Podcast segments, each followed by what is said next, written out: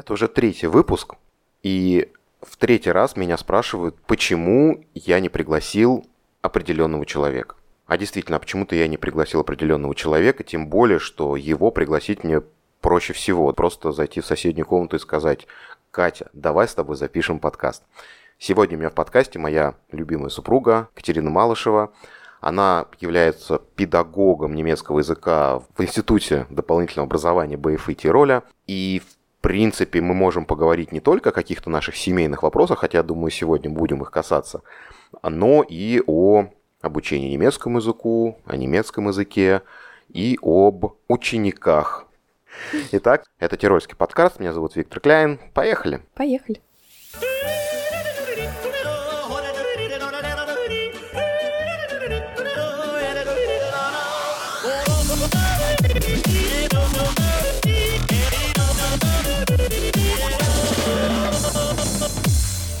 Сейчас мы записываем подкаст а, в более подходящей обстановке, нежели а, предыдущий, потому что в прошлый подкаст мы записывали у меня в бюро. А, бюро находится на достаточно оживленной улице, и постоянно мимо ходят люди и ездят машины. Сейчас мы записываемся у нас дома, в тихом райончике небольшого городочка, в времени почти 12 ночи. И, естественно, никаких звуков посторонних нету. Это круто. Периодически будем записывать здесь так, что звук будет получше, без всяких дополнительных шумов. Я напоминаю, что Тирольский подкаст – это не интервью. Это некое ток-шоу, где мы просто общаемся на различные темы. У нас нет определенного плана, куда нас выведет разговор, туда мы и направимся, и нету никаких четких границ. Естественно, тему я задаю определенную, то есть изначально мы начинаем говорить на какую-то заданную тему, но а, в дальнейшем мы не придерживаемся ее, поэтому сегодня мы начнем говорить об э, изучении немецкого языка, а куда нас это приведет, мы пока не знаем. Да, всем привет. Очень здорово, что есть такая возможность вот сегодня пообщаться. Спасибо, что пригласил меня. А, тем более это действительно недалеко нам с тобой. Кать, ну расскажи немножечко своей профессиональной деятельности, наверное, сначала. Я всю жизнь занимаюсь иностранными языками, и по своему образованию я преподаватель иностранных языков. В моем багаже, так сказать, иностранные языки — это немецкий и английский — но, конечно, первый язык немецкий для меня всегда играл самую важную роль. И я не всегда работала по этой профессии, то есть я имею в виду, не всегда была преподавателем, но всегда работала с немецким, русским языками как комбинация. И я сейчас очень рада, что у меня снова есть возможность преподавать немецкий язык. Ну, уже теперь здесь, в Австрии.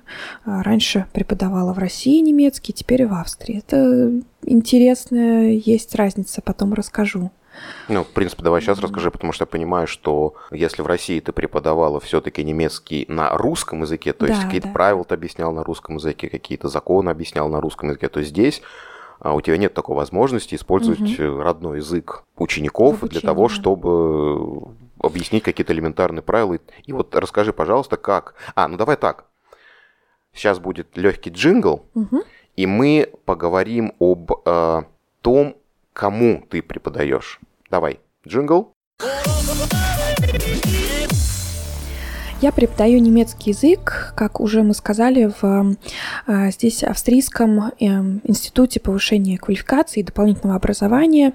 Э, по-немецки это называется BFI Tirol, Bildungsförderungsinstitut Tirol.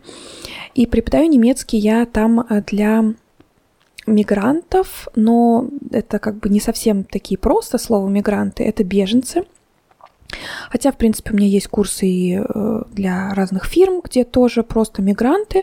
Но вот э, категория, целевая аудитория беженцев, которые проживают в Австрии э, без знания немецкого языка, и это отдельная категория людей.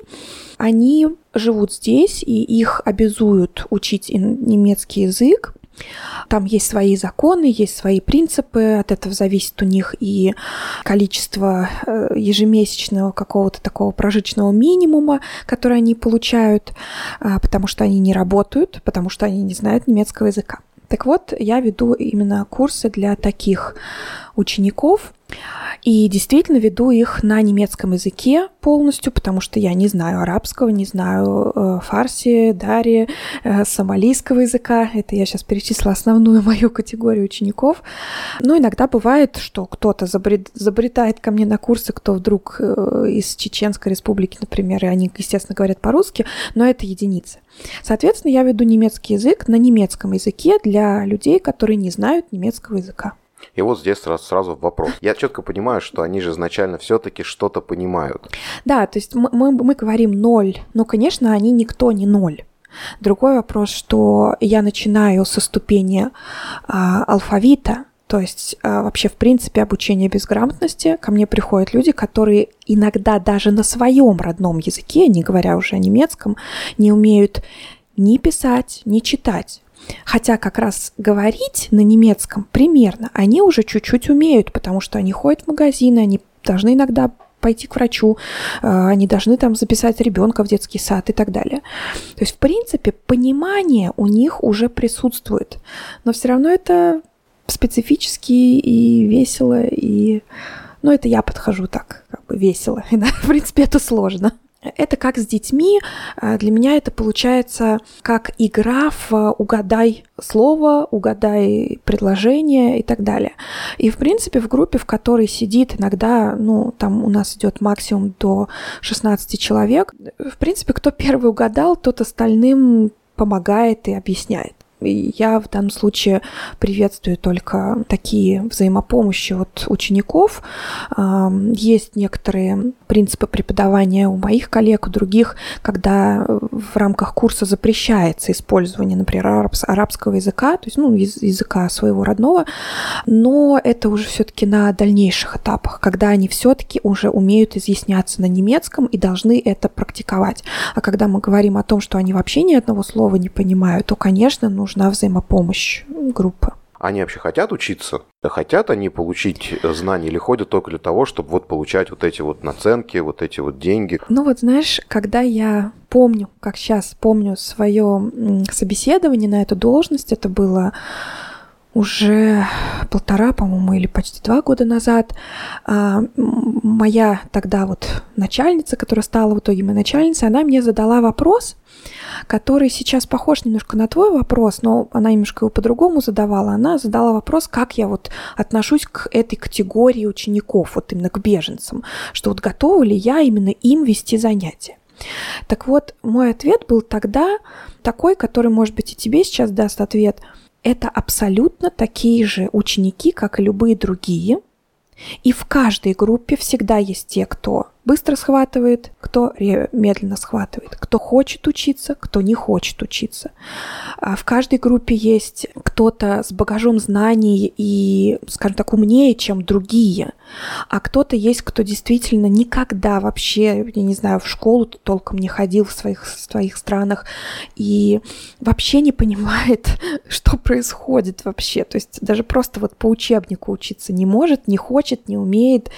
Когда сложно, тем более не хочется. Поэтому вот ты говоришь, хотят ли они? Многие хотят, кто-то не хочет. Ну окей, на твоем примере, э, вот в твоих группах, сколько их там уже было, угу. процентное соотношение, ну, приблизительно, понятно, не может быть точно, но вот так вот, процентное соотношение, сколько хотят, сколько не хотят. Я их переубеждаю. То есть приходят, наверное, 50 на 50. А в итоге у меня с удовольствием учатся большинство. Я понимаю, что есть какие-то иногда э, случаи, ну, я не скажу, что конфликтные, но, скажем так, просто где что-то не сработало, где что-то, ну, сложное вообще в семье ситуации бывают, и просто не до этого. Они как бы ходят, но у них голова забита другими делами. Плохими или хорошими, я не в курсе. А, но бывает такое. Но в основном каждому человеку кто куда-то приходит и тратит свое время, а они не могут отказаться. Понимаешь? А, каждому человеку нужен прогресс. Вот если они видят этот прогресс, и если они вдруг начинают понимать, что это им что-то в жизни даст, какую-то пользу, неважно уж для чего они это будут использовать, в хороших целях или в плохих, вот если они эту пользу для себя поймут, они начинают учиться мотивированию. И я стараюсь их замотивировать. Ну и, конечно, уважение – я смотрю всегда им в глаза, я с ними нахожусь на одном уровне. Поверь мне, с ними здесь мало кто так общается, поэтому они это очень ценят. То есть другие педагоги могут... Нет, э, не педагоги, а люди, люди в Австрии. То есть куда бы они ни приходили, они всегда немножко в таком положении находятся, ну, в том числе из-за незнания языка, из своего просто внешнего вида, отличающихся культурных традиций. К ним относятся очень по-разному. И они привыкли уже к некоторым клише и предрассудкам таким. А тут вдруг эм, приходит на курс тоже с определенными уже ожиданиями, а я им даю, надеюсь, что я им даю то, что они, может быть, не ожидали. Может, они надеялись, но не ожидали получить это вот это вот уважение. Но, естественно, я и требую уважения к себе. Я просто сейчас, например, на своем примере, потому что я, а, когда мы переехали с тобой, пошел как раз на курсы угу, в БФИ угу. и проходил по пару месяцев я ходил, то есть я какой-то... курс был, наверное, там трехмесячный. Ну вот да, видимо, трехмесячный курс. И я помню просто, что таких, как я, которые сами пришли, было минимальное количество. В основном это действительно какие-то мигранты-беженцы. И у меня сложилось впечатление, что большинство из них ходят исключительно для того, чтобы получать деньги, да, то есть mm-hmm. если они не ходят, mm-hmm. они деньги не получают. И вот как пример а, была какая-то африканка, которая прожила здесь 11 лет, и она не говорила на языке вообще, то есть вообще она не понимала. И вот 11 лет она ходит на всякие курсы, и вот она до сих пор топчется на месте. И ей это не нужно. И я понимаю, что таких очень много, и вот те клише, о которых ты говоришь, э, они же на чем-то основаны. Безусловно, есть такие.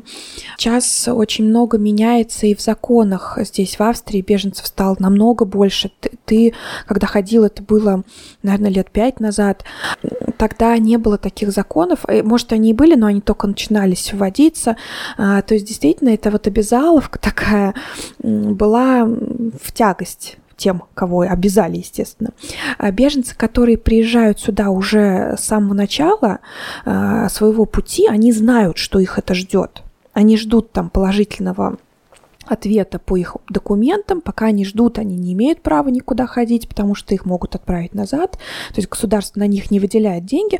Как только они получают положительный ответ, ну, насколько я поняла эту систему, я не хочу стопроцентно утверждать, то они получают вот этот положительный ответ, документы и сразу же подписывают соглашение об интеграции.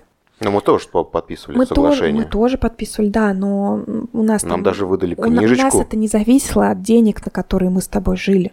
Нам же ничего не платили. Ну, кстати, да, это вот... Нам это, от нас это только важно было для продления дальнейших виз, и то там спустя там 2-3 года. И, кстати, до сих пор нам никто никогда не платил никаких денег. Ну, типа содержания. Ну, типа да. Ну, я тут вспоминаю, немножко поспорю, я получала деньги по безработице, когда я это после другое. декрета, ну как бы, нет, нет это, другое. это другое. Ты эти деньги на ну, декрет да, заработала. Я сама, да, да, да, правильно. Ну так вот, действительно получается, что всегда в каждой группе могут такие люди оказаться. Честно говоря, у меня опыт э, больше, ну, в большинстве случаев очень положительный. То есть во всех группах, в которых я работала, у нас всегда была очень хорошая рабочая атмосфера без каких-либо проблемных учеников. То есть, э, естественно, за курс, который длится 4 месяца, бывают разные ситуации, но в целом никаких конфликтных именно, вот чтобы человек был конфликтный, что с ним всегда какие-то проблемы, у меня такого не было. Хотя я очень хорошо знаю истории, у, которых у моих коллег такие бывали. Мне вот пока везет. Слушай, ну давай тогда поговорим немножечко именно о мигрантах, потому что по-моему, в Европе и в России как-то в информационном поле создается некая демонизация беженцев, типа, что заполонили они всю Европу и сейчас не продохнуть и навязывают свои чужой монастырь со своим уставом и так далее. И э, мы вернемся еще сейчас к языку, но вот сейчас хотелось поговорить ты не только же преподаешь им язык, угу. ты еще с ними каким-то образом и неформально в том числе общаешься с теми, кто более-менее знает язык, и они в любом случае рассказывают какие-то свои истории. А, у меня тоже есть примеры ребят, которые убежали и сейчас живут здесь, работают и так далее. И вот мне интересно послушать, услышать, узнать какие-то истории, которые, на твой взгляд, действительно стоят э, того, чтобы рассказать. Ну, то есть я в том смысле, что действительно ли есть проблема там, что они бегут сюда, или это просто за хорошей жизнью? Ну, я могу в целом сказать так, что в силу своей ежедневной коммуникации с этими людьми я так или иначе что-то узнаю, но вот осознанно я стараюсь дистанцироваться и не спрашивать. Ну, приведу пример и расскажу, вот почему я так для себя решила. Когда я только вышла на эту должность, мне дали первую группу. Я, естественно, пыталась найти подход и познакомиться, и как-то, ну, не то чтобы сдружиться, но вот создать приятную атмосферу в, ну, в группе. И у нас по учебнику шли разные темы. Какие, какие темы стандартно считаются для начального уровня? А сам, знаешь, стандартно тема идет э, я, моя семья, мой дом, мои друзья, там, мои хобби. И я не задумываясь вообще о том, что кто у меня сидит в группе, я э, задала там вопрос, расскажи, а сколько у тебя детей, э, как их зовут, сколько им лет, ну, вот стандартные вопросы для использования там глаголов, вот sein, э, haben, самые начальные. И в итоге одна женщина, ну, просто вдруг, ни с того ни с сего для меня, начинает э, очень сильно, то есть сначала не сильно, а потом сильно плакать. А не может остановиться, извиняется, просит прощения, выходит из эм, кабинета, потом возвращается, потом снова накатываются слезы, я, я понимаю, что что-то не то, что, что я что-то не то сказала, или, может быть, просто ей там в этот момент смс какая-то пришла. Я не поняла. А потом мне объяснили ее подруги, то есть наши же участницы вот курса, что пока она бежала, пока она добиралась до Европы из Сирии, а, двое из ее детей а, погибли, а, там то ли от голода, то ли ну, от каких-то травм полученных. Одному ребенку было два года, другому четыре. У нее осталось еще несколько детей, которые добрались до, до Европы. Но я понимаю, что мы вот вообще не вправе судить их ситуации и смотреть там, кто имел право бежать, кто не имел.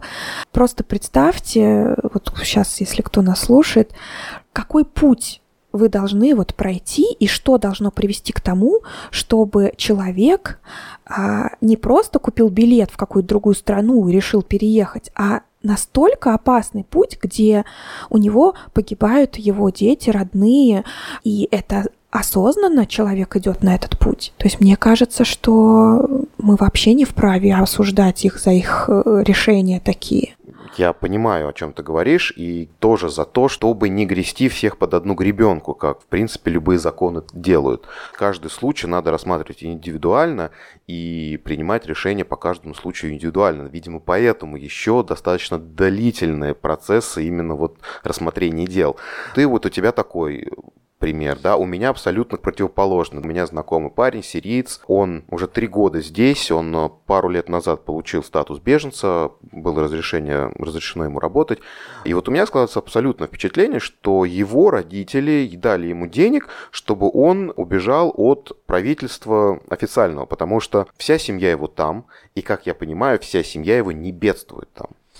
Но мы же говорим не только о том, у кого, не только о тех людях, у которых э, там дома сгорели и вся деревня, там, не знаю, в военных вот этих всех действиях. Мы говорим, в принципе, о тех людях, которые не могут там жить, и их права ущемляют или э, их преследуют. То есть, например, сколько вот чеченцев, допустим, здесь просят убежища э, из-за того, что из-за их политических взглядов и каких-то высказанных мыслей их преследуют, и им угрожает реально физическая, ну, жизненная опасность.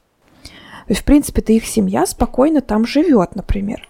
Но они сами бегут, объясняя это вот такими причинами. Правда это или нет, а я вот для себя так как бы просто говорю, что я не решаю, я не вижу никаких доказательств, мне никто их не показывает, и слава богу.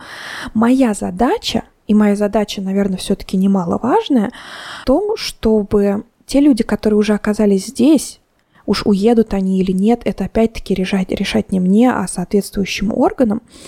Но те люди, которые оказались здесь, чтобы они не вызывали страхов, чтобы они не отторгали от себя э, жизнь на немецком языке, а вот я несу какой-то свой вклад, я вот это так вижу.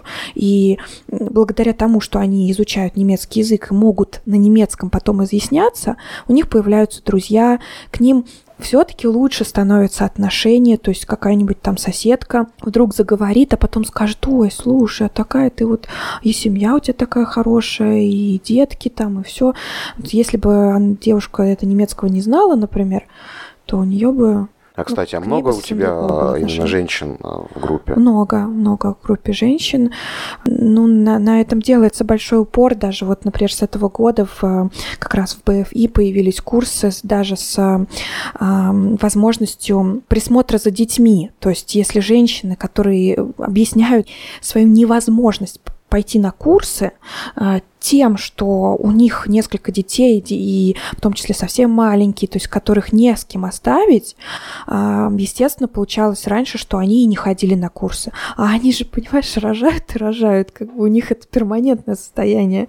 Вот у меня на курсе там девушка, например, была, но ей еще нет 40, у нее уже 7 детей. Вот мне тоже еще нет 40, но у меня один. Отлично, кстати, пацан. Да. Вот. И они, естественно, это их культура, они выходят замуж. Э, почему даже вот эти как раз девушки, почему у меня их намного больше? Потому что все-таки мужчины имеют за собой уже какое-то образование, а, умеют читать, писать в, ну, в большинстве своем. Не все, конечно. А, но женщины как раз, я спрашиваю их, «А вы сколько лет в школе отучились, например, вот в Сирии там, да, или в Ираке. А, они говорят, два года начальной школы. А я спрашиваю, а что дальше? Ну, я-то там про себя думаю, ну, война, там, я не знаю, что-то все разрушилось. Не, ну, я вышла замуж, и все, и мне больше нельзя было ходить в школу, и я рожала детей. Там в 12 лет, не знаю в 10 ее выдали замуж, например. И вот такая ее судьба, и у нее, у, таки, у, вот у такой женщины, у таких женщин, у них сейчас второй шанс. То есть вот они как раз, может, всю жизнь хотели получить образование, у них не, не получалось, они не имели права. А некоторые даже бегут, чтобы вообще развестись со своим мужем, например. То есть бегут от мужа. А, хорошо, давай тогда так задам. А вот есть осуждение таких женщин, ну, среди вот этой всей мигрантской тусовки? Это Если... друг друга ли они осуждают? Да, да, да, Ой, да, ну, да. я... То, что ты слышишь, понятное я, дело. Да, я, я тоже все приходит с опытом. Я как бы иногда вообще не подозревала, не подозревала о таких моментах. А у меня был тоже там один такой конфликт на курсе, что одна женщина вот начала оскорблять другую за то, что вот она, ну, как они говорят, неверная жена. То есть я уж не знаю, что, что, что именно это точно значит. Невер... Как, как женщина неверная своему мужу, неверная Аллаху, а, потому что и причины были такие. Она смеется много, она разные одежды одевает в течение вот недели на курсе, она смотрит в глаза другим мужчинам, разговаривает с ними, ну, а у нас на курсе по-другому нельзя, потому что группа общая, и я иногда их ставлю в диалоги какие-то, там еще как-то. И, и вот в итоге, когда там еще узнали, что вот она разводится или разведена, не знаю, то вот пошли, то есть другие идеи женщины начали, ну, как-то там с ней конфликтовать. В рамках обучения немецкому языку все мигранты должны по итогу а, сдать тест, сдать некий экзамен, в том числе и на угу. европейские ценности. ценности. Да. А, почему Я... знаю? Потому что мы с тобой тоже должны будем сдать такой экзамен в итоге. Ну, а, да, то есть там вопросы на самом деле абсолютно смешные, очень простые для, для европейского да, человека. Для европейской культуры. А, ну, например. Ну, например, вот, э, ну, да, в общем, это вот как раз чуть-чуть расскажу, что действительно я в рамках своего курса преподаю не только саму языковую сторону, то есть А1, например, начальный уровень немецкого языка, я должна им преподнести и рассказать еще и о, о ценностях европейских, ну, австрийских в том случае. И они потом это тоже сдают как в качестве теста. И вопросы там действительно иногда ну, вызывают просто смех у, у меня, а, а у них э, непонимание. Например, написана ситуация. А, женщина хочет пойти на работу, ее муж против. Ответьте на вопрос, может ли она пойти устроиться на работу. Да или нет? Понятно, что для нас это логично, что да, естественно. Да, а они пишут нет. Естественно, мы начинаем разбирать, они говорят, ну как же, если муж против? Я говорю, ну поругайтесь с мужем, ну подискутируете. А, вы же должны самореализовываться, говорит им учительница молодая, у которой у самой ребенок в, в яслях с полутора лет. Для них это тоже такой момент. Кто-то мной восхищается, кто-то наверняка осуждает. Ну или, кстати, вопрос там был, вы встретили соседа, а, ну, что да. вы должны сделать? И несколько Если вариантов сосед, Да, вы встретили соседа на лестничной площадке, а сосед э, с вами здоровается, что вы будете делать в ответ? Ну и там вариант ответа «я убегу», «я извинюсь» и «отведу глаза», или я поздороваюсь в ответ. Ну, в принципе, на этот вопрос, конечно, многие отвечают правильно, ну, потому что они уже но, здесь кстати, живут. неизвестно, какой сосед, может быть, я убежал бы. Ну, да, но, в принципе, были вот, многие отвечали, я извинюсь и опущу глаза, а это тоже о многом говорит. Как их воспринимают и где вот они живут, что они ну, как бы живут с таким небольшим вот чувством вины, что вот они здесь вот не знаю. Но есть много вопросов, в том числе вообще, в принципе, и денежной стороне вопроса. То есть э, их как бы обучают тому, как вообще им здесь э, существовать.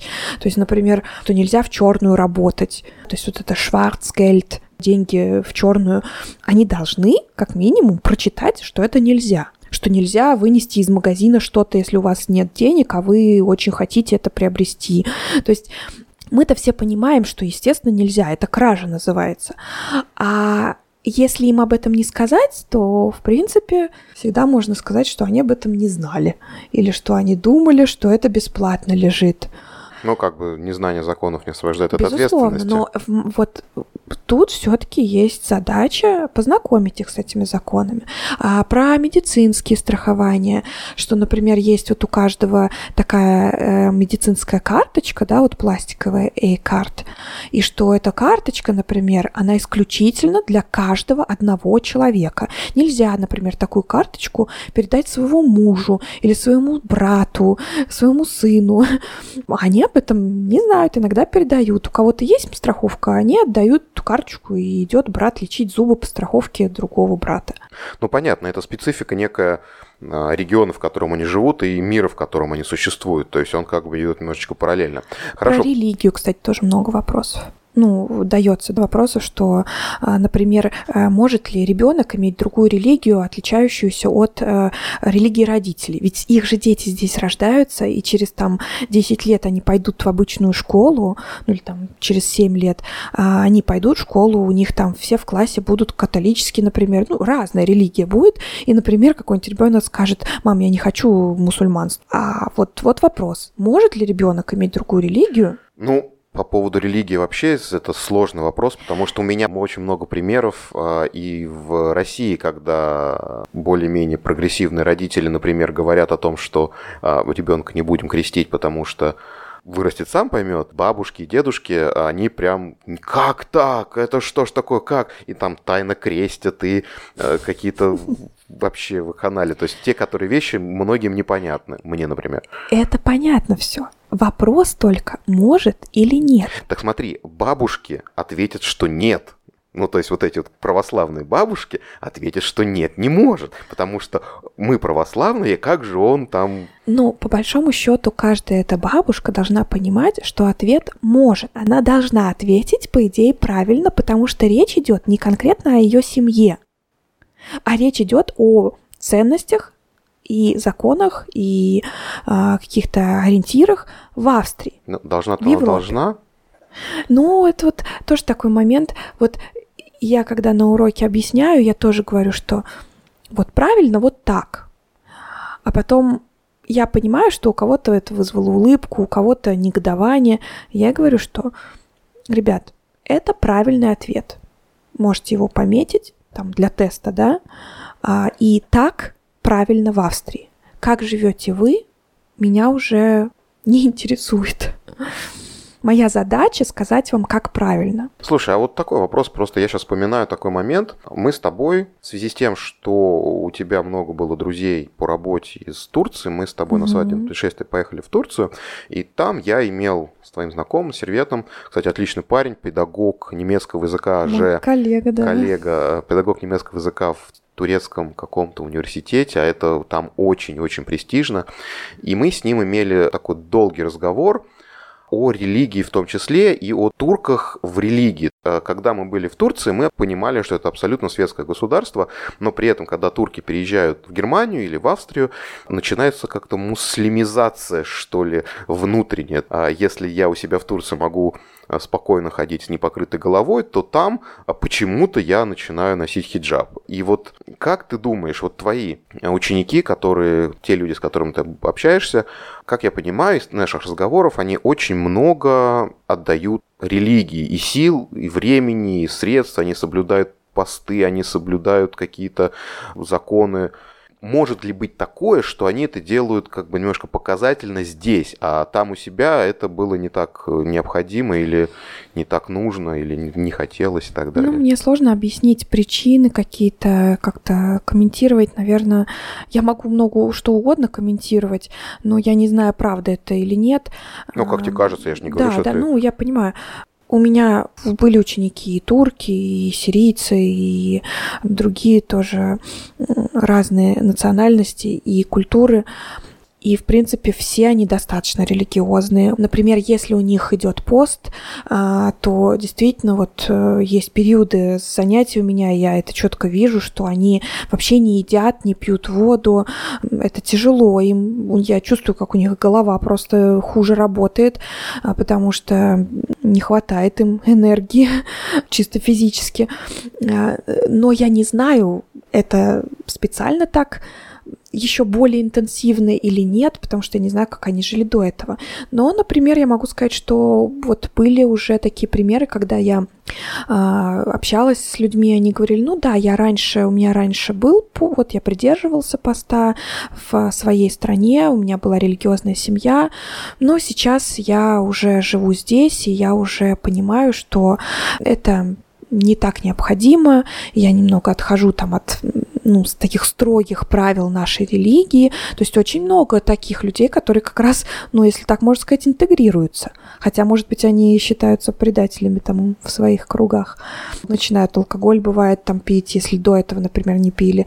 Или вот действительно пост не так строго соблюдают. Женщины, а, которые были в платках строго, вдруг видна какая-то прядочка волос, потом чуть-чуть больше потом вдруг этот платок становится все как бы, ну так, знаешь, так спадает, спадает. В итоге я там через несколько уже месяцев после курса как-то встретила свою бывшую ученицу. Я помню, что она ходила в платке. Сейчас она уже постриглась такой короткой европейской стрижечкой, э, без платка, с милированными волосами. Она развелась она получает уже уровень А2, она, по-моему, уже получила, она нашла работу. Я вот ходила в супермаркет, вот у нас там, э, где я работаю, и я ее встретила, она там работает. Она интегрировалась. Я почему спрашиваю? Потому что как бы у меня больше русский пример, российский, когда переезжают из России куда-то в Европу, не обязательно в Австрию, и почему-то начинают чуть больше любить э, родину, да, знаешь, а таких. Все логично, нехватка. То есть, когда ты живешь в России, тебе хватает всего вокруг твоего, ну, твоего, так сказать, родного. Когда ты сюда попадаешь, все зависит от того, как ты воспринял новую культуру. Если она тебе понравилась, и ты с ней породняешься потихонечку. Ну вот как мы с тобой, да, мы, мы прикольно, вот как-то нам здесь, нам нравится, там какие-то праздники. Может быть, это иногда смешно для нас, может, это весело, но в целом я не могу сказать, что мне не хватает обязательно там каких-то русских, э, да, там если мне не хватает березок, я пойду вон в музей Сваровский, там березы посажены. Эм, вот это нехватка того, что было сполна на твоей родине. Вот это начинает проявляться. Иногда очень утрированно. Да, иногда бывает прям чрезмерно. Ну, Ну, всё, не а нам тут судить. по-разному тогда. Слушай, ну мы много с тобой на самом деле сейчас говорим про мигрантов, и если эта тема будет интересна, мы с тобой к ней обязательно еще вернемся, потому что мы с тобой явно общаемся не последний раз, часа нам сто процентов маловато. Давай немножко поговорим о немецком языке. Экскурс небольшой в историю. Ты немецким языком занимаешься с детства. Вы с сестрой, со своей близняшкой. Машей, а прям вот есть где-то видео, что вы в трехлетней кнопке, Ну, не трехлетний, окей, но четырехлетней кнопке, Там дошкольная, да. учите с мамой немецкий язык. Да, моя мама преподаватель немецкого языка тоже. Вот я пошла, можно сказать, по ее стопам. Она преподает немецкий в университете в моем родном городе, в Твери. И поэтому в семье у нас всегда был интерес к иностранным языкам в целом, но, естественно, к немецкому. И самое главное, что был просто доступ к информации. То есть огромное количество книжек, э, начиная с там, детских, иллюстрированных и заканчивая с огромными дудановскими коллекциями словарей. Это просто большой, очень известный словарь немецкого языка. Ну Ду- да, ну, Дуданы. я думаю, многие, кто слушают тебя, все-таки интересуются Я не немецким знал. языком. Я не знал. Дуден, это что, на него молиться можно, на этот словарь, знаешь, руку прикладывать и там клятву нести. Но, кстати, это тоже прикольно, потому что ты говоришь, у вас был доступ к информации, как, я, как ты рассказывал, у вас был спутниковый немецкий Да, телеканал, и вы все мультики, которые мы смотрели на русском, Да. в свое время смотрели на немецком. Ну вот мое детство, да, получается, что я действительно много выпустила русских каких-то мультиков, типа там про львенка и черепаху или там ну погоди, но при этом я смотрела диснеевские мультики на немецком языке, смотрела какие-то немецкие прикольные там про Дидл Маус, э, там мышки такие, которых вообще в России никто не знал. Вот, и, ну, в общем, получается, что с детства немецкий язык мне был интересен, мне, моей сестре и еще старшей сестре, она тоже стала преподавателем и переводчиком. И я вот учила всю жизнь. И, кстати, так возвращаясь к, ну, к моим группам, а, это же тоже очень большую роль играет, когда я им рассказываю, что я не австрийка. Ну, они, в принципе, и видят по, по имени, фамилии, кто-то может догадаться. И они понимают, что я выучила, что мой родной язык не немецкий, что я выучила его. Да, я учила долго, но само э, то, что их преподаватель является не носителем языка и при этом очень хорошо дает, надеюсь, эту информацию, их мотивирует. То есть они не могут мне предъявить претензию, что типа я их не понимаю. Ну, здесь, кстати, могу сказать, что сейчас ты говоришь по-русски, тебе не слышно, как ты говоришь по-немецки, но на немецком Катя говорит абсолютно без акцента. То есть, когда незнакомые нам люди слышат Катину речь, э, все спрашивают, откуда ты приехала, потому что Тироль и Австрия, в принципе, и Тироль в частности, это диалектная страна. они, они примерно представляют, откуда я приехала, и думают, что это Германия. Ну, где-то север Германии, Да. где вот ближе к Потому что я все-таки говорю не по-тирольски, да. Хохдойч, этот идеальный, вот немецкий. Принимают за немку, да, иногда бывает, да. Ну или за двуязычного вот человека. То есть, если, например, я говорю, что я русская, они многие спрашивают, а сколько лет ты уже живешь в а, Европе? И я говорю, что живу, допустим, вот 5 там лет, ну вот сейчас уже почти 6. И, естественно, у них сразу глаза расширяются, потому что они ну, делали ставку там на то, что я, вот если мне 32, то живу я здесь, грубо говоря, где-то 30 лет. Вот, ну, когда ребенок уже с детства вот растет двуязычным. Ну, как вот, допустим, у нас. Как, например, наш Мишка. Да, у нас Хотя, есть да. сын, э, зовут его Михаэль. Мы решили его назвать все-таки ближе к австрийскому имени, ну, то есть к европейскому имени. Ну, так записано. Да, так он записан, Михаэль.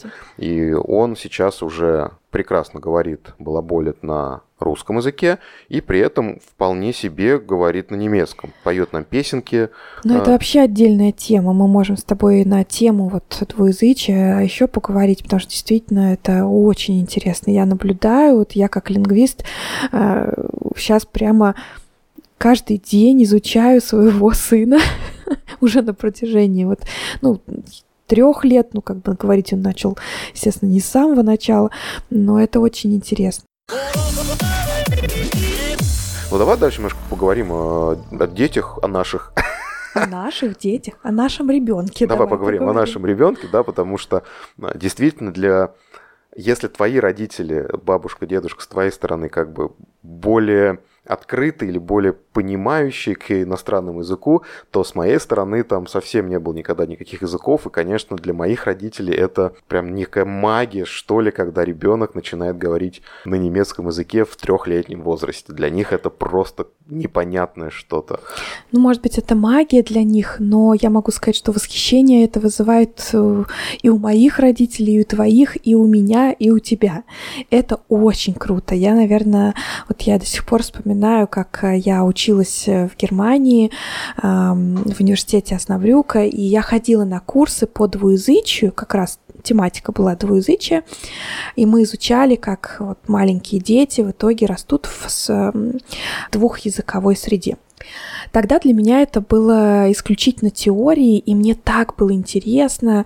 Я вот все записывала и думала, как же круто, как у них все это в голове вот складывается, как они а, в итоге даже и потом начинают мешать вот эти структуры, а, один язык с другим. Очень интересные примеры приводились.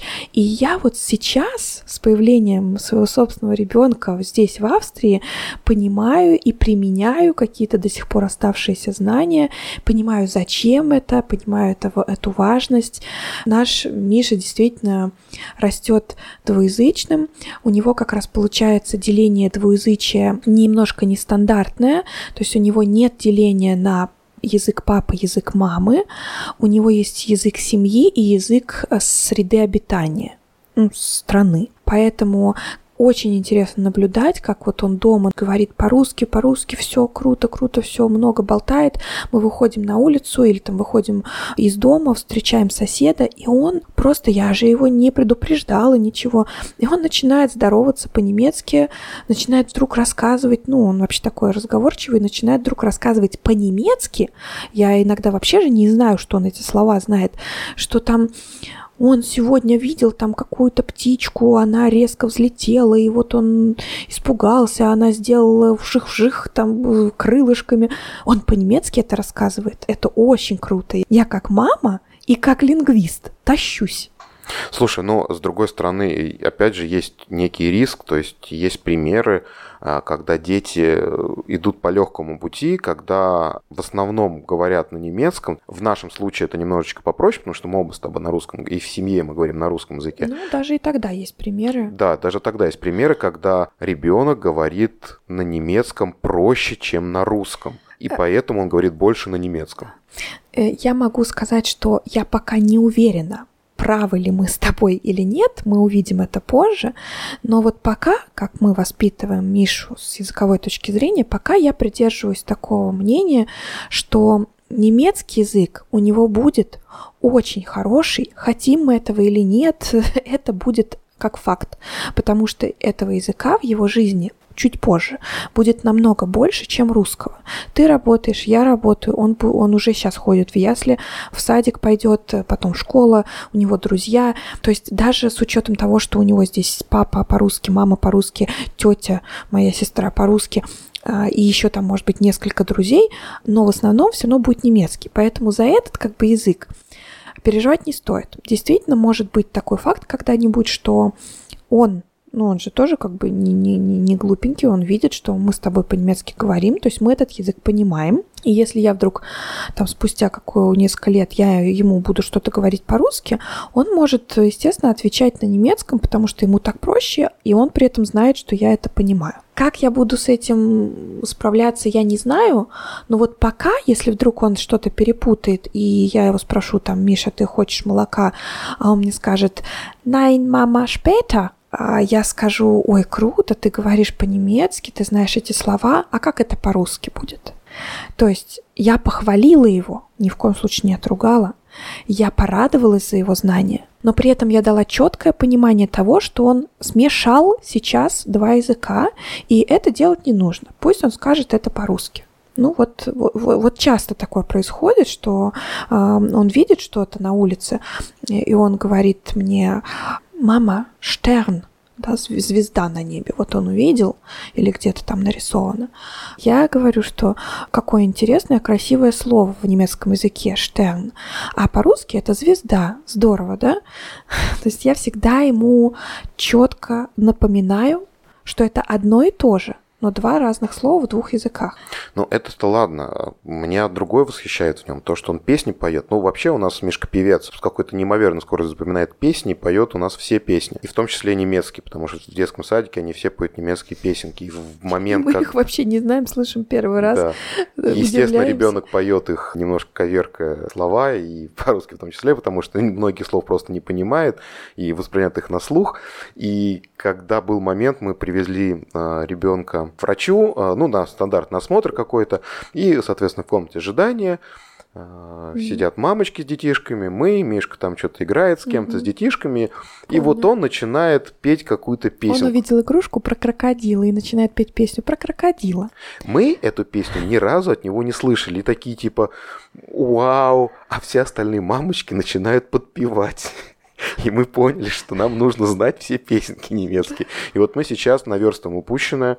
Гуглим. Гуглим и поем немецкие песенки. Да, я иногда в ясли привожу Мишу, спрашиваю воспитателю, Ирмя, а как вот будет песня, вы там какую-то песню пели, и я знаю, что там поется хопль-хопль, а дальше я не знаю.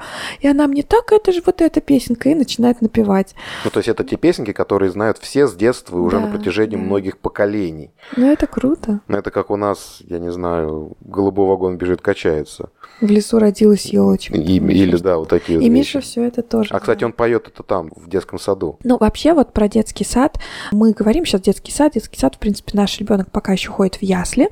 Мы отдали его в ясли с полутора лет. Я помню, как я пришла с Мишей там на какие-то ознакомительные там заранее беседы ну, он маленький, да, там ему был годик, допустим, и я спрашиваю, а, как вот я там даже списочек какой-то написала, там самых основных русских слов с немецким, как их произнести, чтобы а, воспитатели, если вдруг что там, сказали Мише, вода там попить или поесть, или я помогу, тебе больно. Ну, вот какие-то такие словарик составила. Они мне говорят, нет, ничего не нужно. А, поверьте, все, все, ребеночек справится. Он же в принципе еще не говорит. То есть вот как раз многие детки, если только в садик идут, это уже три года, ну, с трех, бывает три с половиной, в зависимости там, да, от э, даты рождения. К этому времени ребенок, ну, по крайней мере, многие э, дети уже много что говорят на языке, на своем родном. А наш Миша пошел в ясли, когда он еще и не на родном языке ничего не говорил практически, и на немецком. Ничего, естественно, тоже не говорил. Но когда он туда пришел, там никто из детей ничего не говорил потому что возраст просто еще не тот.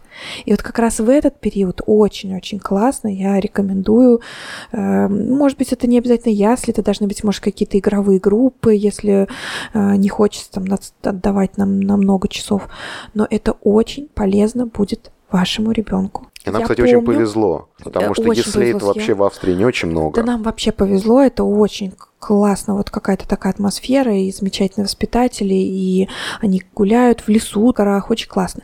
Но я, ну, кстати, про сказать... это тоже поговорим, потому да. что летом был момент, когда Мишка наловил клещей. Ну, это, в принципе, да, но для нас, такое... нашими этими, как Я очень перепугалась. Да, мы, конечно, я в слезах там звонила в скорую, мне мамочка, успокойтесь, возьмите пинцет и вытащите клеща. Я этого клеща в баночку положила, потом пришла к врачу, он даже смотреть не стал. Ну, это, это все бывает, просто, может, он бы и стал, там разные бывают ситуации. Ну, я, нет, я просто это к тому, что это все-таки тоже некие принципы воспитания, да. Когда... Вообще про врачей, кстати, отдельно тему можем поговорить. Если есть люди, которые слушают наш подкаст и работают в сфере здравоохранения здесь, в Австрии, я бы с удовольствием пообщался.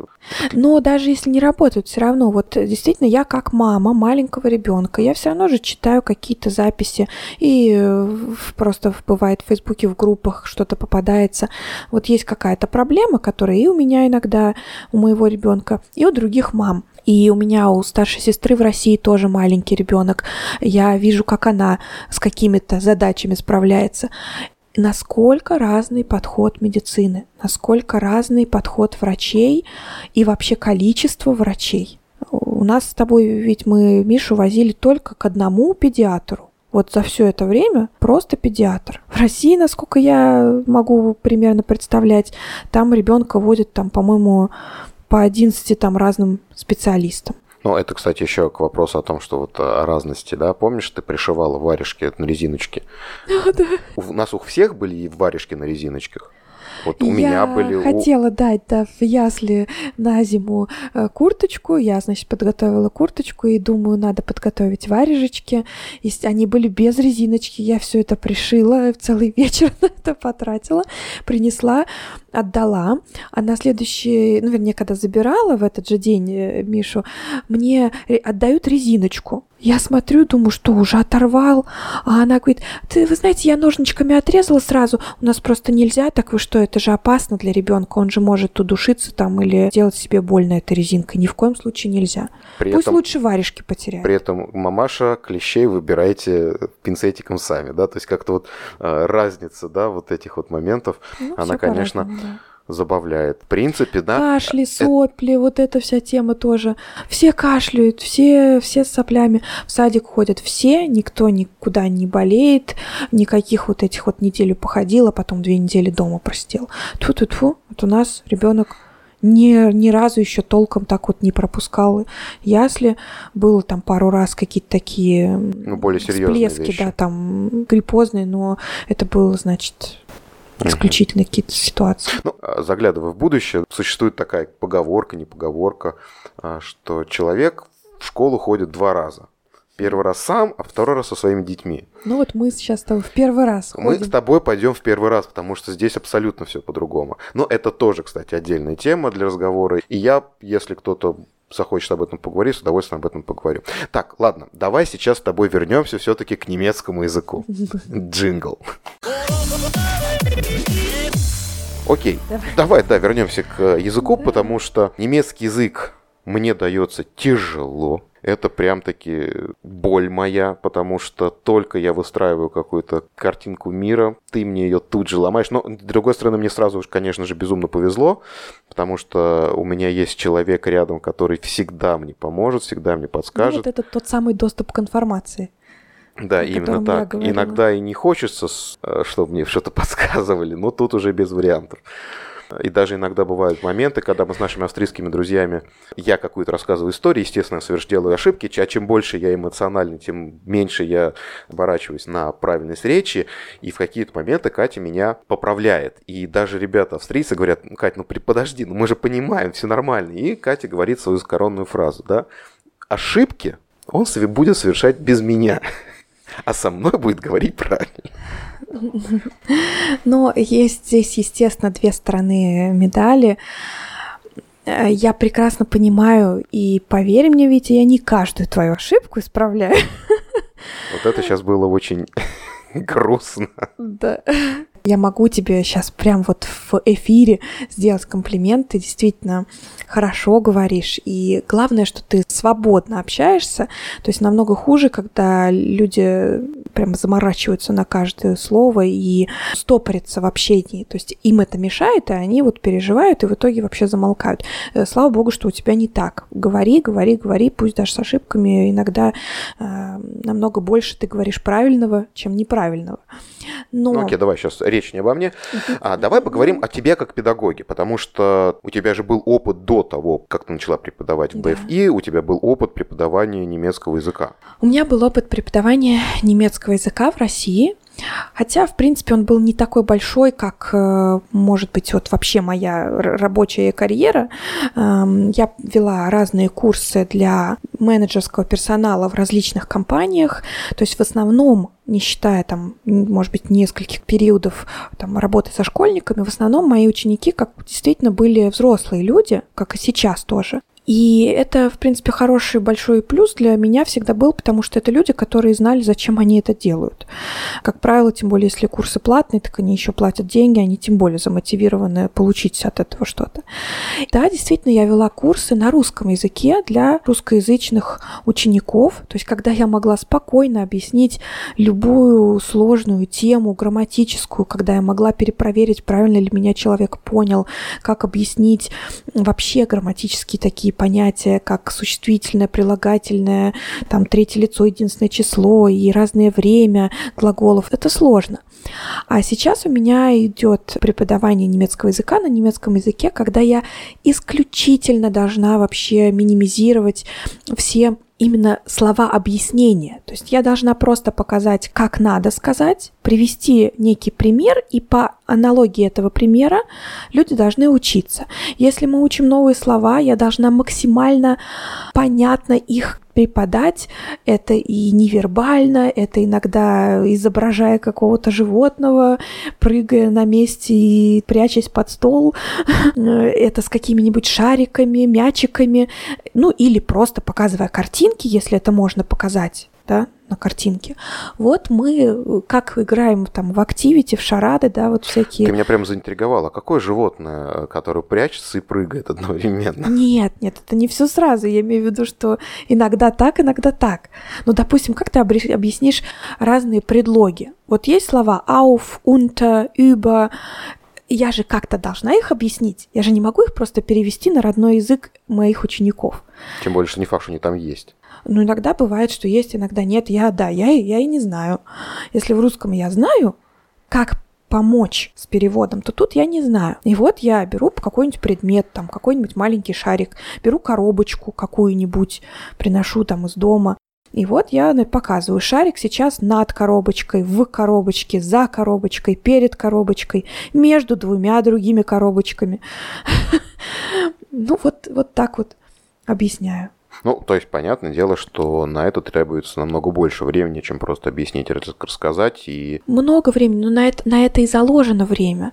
То есть у меня бывают э, ученики такие, знаешь, нетерпеливые бывают. Бывает, наоборот, кто говорит, что сразу, что «Ой, что-то очень быстро, давай помедленнее». И всегда есть, э, и, которые хотят побыстрее, которые хотят помедленнее. Я четко держусь свою линию. Я про...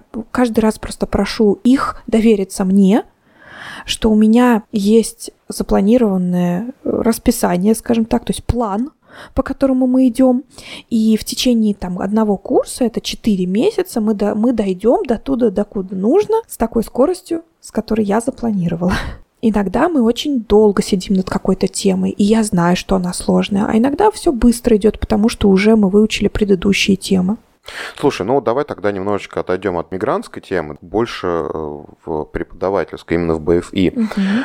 Я помню, что немецкий язык или, в принципе, любой язык в Европе делится на ступени. Они везде одинаковые. Угу. Это 2А, А1, А2, 2Б, Б1, Б2 и 2С, С1, С2. С2 это носитель языка. Да. И А2... Ну, и вот есть еще ступень алфавитизации. Да. А1 это самая низшая ступень, то есть это совсем просто. Итак, я ходил на курсы А2 и понял для себя, что это для меня, по крайней мере, абсолютно бессмысленное занятие, просто трата денег, которые, кстати, стоят недешево курса. В итоге вынес я оттуда достаточно мало. И вот вопрос у меня вот такой. Я долго подводил. Вопрос у меня в следующем. Ли смысл а, мигрантам, которые сейчас здесь живут и которые хотели потянуть язык, идти на эти курсы, которые стоят денег, есть ли смысл или можно какими-то другими способами получать знания языка? Смысл есть в любом случае, но нач- начать свой приход в ПФИ и при желании записаться на курсы, я бы советовала с того, чтобы записаться на такой пробный тест, где выявляется твой уровень языка. Ты, по-моему, его тогда не проходил, потому что у тебя был А1 уже из Москвы, уровень языка, и у тебя автоматически как бы тебя направили на А2 первый курс. Угу. Хотя, действительно, в связи с тем, что я твоя жена, и мы много уже занимались, мы э, много общались на темы, которые уже посложнее будут, чем А1, ну просто потому что тебе было интересно, мы с тобой много чего уже прошли. И ты пришел на курс, который оказался для тебя легче, чем необходимо. Так вот, я советую, если кто-то вот так вот хочет пойти, прийти на такой вот пробный тест, это называется Einstufung, то есть когда тебя определяют по ступеням. Ты пишешь тест, если ты его написал там хорошо или плохо, здесь. Нет, надо писать максимально как бы честно, вот что знает, то знаешь, чтобы как раз здесь не надо там казаться умнее или наоборот при принижать свои знания. Вот чем ты более честно его напишешь, тем правильнее определять твою ступень, и тем в правильнейшую группу ты попадешь по уровню. есть много же возможностей изучения немецкого языка. Да. BFI и обучение в группах это один из всего лишь навсего. И вот я понимаю, что какие-то стоят дороже, какие-то дешевле. Допустим, в BFI э, можно получить материальную помощь от э, интеграцион-фонда, сократить себе стоимость этого обучения и так далее, и так далее, и так далее.